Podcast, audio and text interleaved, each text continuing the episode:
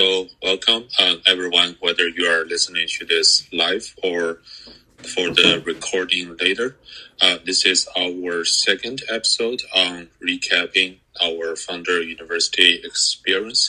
So, um, whether you are a Founder University uh, alumni or current student, uh, feel free to join the conversation at any point of the live session.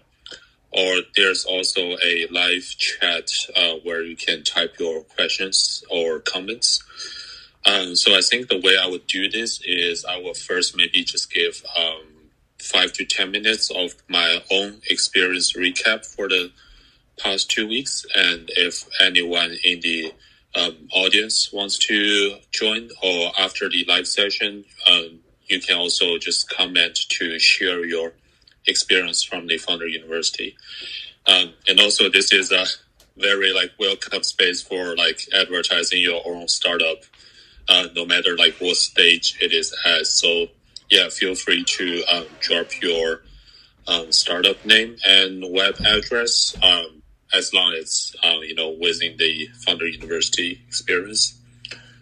So yeah, that's all. Um, so I'll just do my quick uh, recap. So what I've been building with Founder University is a um, social hub for international podcasters where they can um, launch and grow their first um, podcast show. So right now the function is uh, pretty simple. If you go to the uh, web address firstpod.xyz, um, the simple functions are just once you registered, you can submit your podcast show link or your pod, podcast episode link. And there's no limitation to platforms there. So it could be Apple, Spotify, or even some um, whatever international platforms you have, as long as uh, when people click the link, they can get access to the real podcast. And the uh, another function is just uh, other registered users. They can click on your podcast post and they can do a um, upvote action, just like the uh, product hunt. So this is kind of uh, similar to um, product hunt.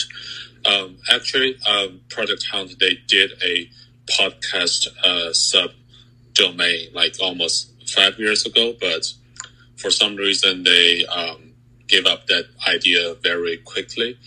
One possible reason could be that you know five years ago the podcast business just wasn't as big as it is right now, and they probably want to focus all their energy on promoting new startups.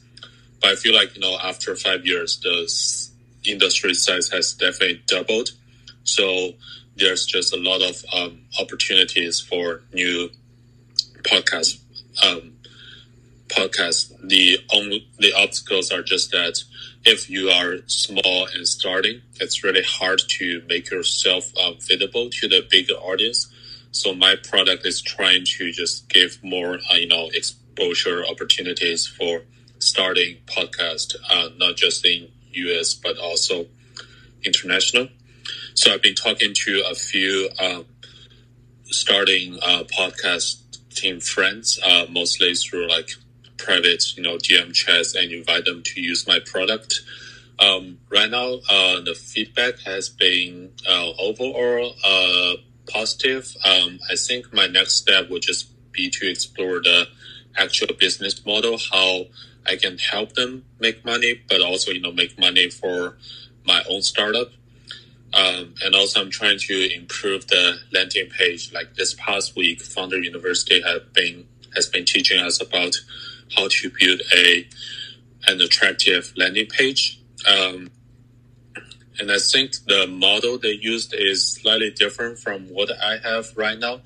Um, since my landing page is actually the uh, product itself, where you can directly see the listing of um, people's posts and you can vote there. So I'm um, trying to still decide whether I should have a separate landing page to maybe give people more uh, excitement and expectation. But that's definitely something I've been exploring. Yeah, so that's my um, weekly summary here. Uh, hi, uh. Uh, if you want to share some of your experience, um, feel free to unmute yourself and talk.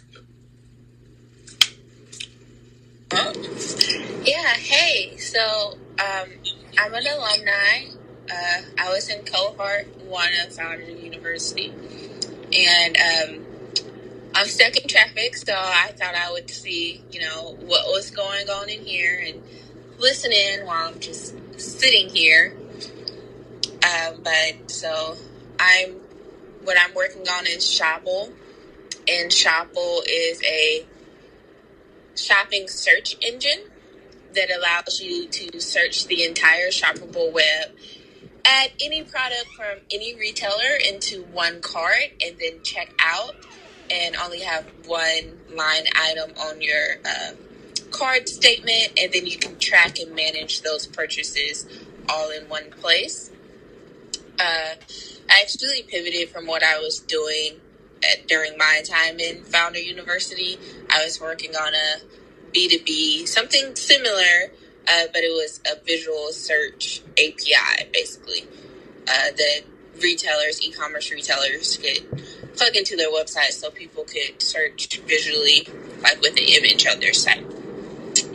Yeah, so this is what I'm doing. And since I pivoted, I'm kind of doing everything over again. You know, I've been working on my landing page this week and coming up with a new marketing campaign to really get my startup out there and get people signed up and excited about it. So, yes. Sounds great. Yeah, thank you for sharing. Uh, yeah, just curious. Maybe it's uh, just uh, I'm a little bit slow at understanding. So, um, who will be the people on your uh, website and so is it like uh, um, basically you're just like aggregating all the other shopping websites using their um, APIs, and you hope to just have like a one-stop um, experience for all the shoppers? Yeah, so it's it's a search engine just like Google. So uh, we don't connect to any of the store's APIs. We have a web crawler that just goes out and collects that information and finds it for people. Um, and so, you know, anybody who's looking for a physical product to buy, you can just search for it. You know, whether you need a, a pair of jeans or a new couch for your house, you know, maybe you need that little screw thing for your dishwasher. You can find it, you know, on our website, and then you can put all of that stuff in a single cart and check out. Awesome. Yeah, sounds good. Yeah, I definitely um, had the experience that, you know, Amazon is probably good for like, I would say 80% of the stuff I usually want to buy. Um, but yeah, once you really get into those like specific areas you're looking for, yeah, sometimes it just gets um, really disappointing. You have to go to a more like specialized um, shopping website or a physical lo- location. So yeah, I think um, your idea would be yeah very helpful for um, you know shoppers like me. Um, just curious, have you um, talked with any like whether it's you know potential users or potential um, people who want to list on your website, and have they provided any feedback, or it doesn't have to be limited to users? Could be just um, anyone has given you any feedback on this idea yet? Yeah, so like I said, I recently pivoted. Um, and so with my other idea, I actually ended up talking to about 300 people and uh, about 50 or so retailers, which I kind of used that information to come up with this new idea, you know, come up with my pivot. Like that's why I pivoted. Um, and so since I pivoted, I've maybe talked to like 10 or 15 people to kind of get their feedback. Um, and the number one feedback I get is like, why wouldn't I just, you know, go to each individual website and check out and, you know, not pay the fee? And I'm like, and, you know, while that's good feedback, you know, the truth is people are lazy. And so, you know, once you do something that's convenient, you usually get hooked. So that's kind of my biggest obstacle is changing people's behavior so that they'll get into the behavior of doing this thing and paying for this service versus doing it themselves. But yeah, that's usually the biggest feedback that I've I've gotten. It's like, why would I pay? Yeah, that uh, totally makes sense. Yeah. Uh, yeah, so uh, I guess just curious, like, um, I don't know if you are like allowed to share this or not, but are you using like the um, bubble to try to build the product? You using more, maybe a more like advanced uh, tech technical like stack for this? Yeah, so I am uh, building this with code, so I'm not using Bubble. Um, I'm a technical founder, so I'm building it all from the ground up. Of course, I'm using some open source software and some out of the box like APIs to speed up development, but for the most part, I'm building proprietary software. Okay. Yep. Sounds good. Yeah. I wish I had the um, coding skills for that. Yeah.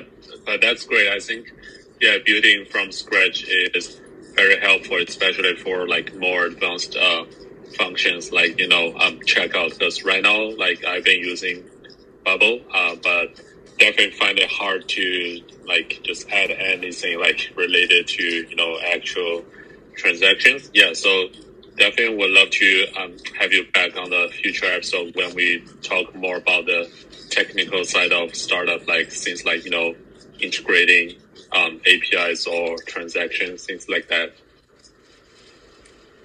Yeah, of course. Yeah. So uh, just to confirm, because uh, we, I think I'll probably just share um, people's uh, you know startup uh, web address if they don't mind. So yours is uh, tryshopl.com, right? Yes, it is.